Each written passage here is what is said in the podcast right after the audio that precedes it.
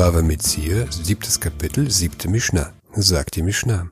Hasochere hapoalim laasod benet reve'i shelo hare elu lo yochlu. Mietet jemand Arbeiter, um sie in seiner vierjährigen Pflanzung arbeiten, so dürfen sie davon nicht essen. Die Früchte der vierjährigen Pflanzen darf man nicht essen.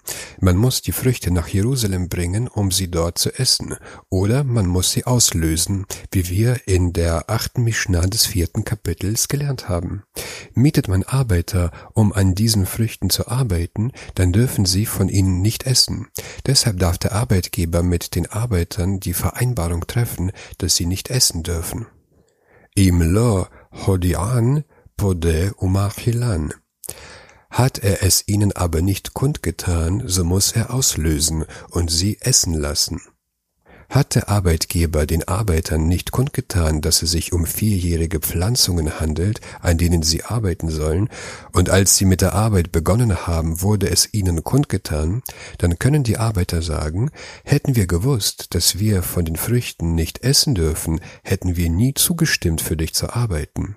In so einem Fall muss der Arbeitgeber die Früchte mit seinem Geld auslösen, damit die Arbeiter während der Arbeit essen können nit parsu igulav, nit padchu havitav, hareelu lo yachlu. Sind seine Feigenkuchen zerfallen oder seine Fässer aufgegangen, so dürfen sie davon nicht essen. Die Arbeiter dürfen von den Früchten, mit denen sie arbeiten, essen, solange bis die Arbeit als fertig gilt und der Besitzer Truma und Maaser absondern muss. Feigen, die man im Fass stampft, um daraus Feigenkuchen zu machen, gelten als fertig, wenn man mit dem Stampfen fertig ist. Wein gilt als fertig, wenn man ihn in Fässer abfüllt und die Hefe entfernt, die auf der Oberfläche schwimmt.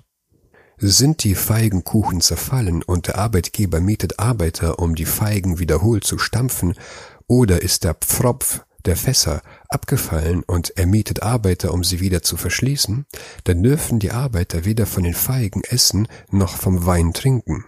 Denn der Arbeitgeber hat den Arbeitern kundgetan, dass die Arbeit an den Früchten bereits abgeschlossen wurde und dass sie davon nichts essen dürfen.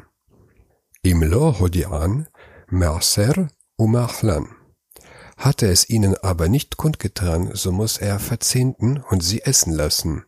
Hat der Arbeitgeber den Arbeitern nicht kundgetan, dass sie von den Feigen nicht essen und vom Wein nicht trinken dürfen, dann muss er die Feigen und den Wein verzehnten, um den Arbeitern die Möglichkeit zu geben, davon zu essen. Denn bevor Maaser von den Früchten abgesondert wird, darf niemand davon essen.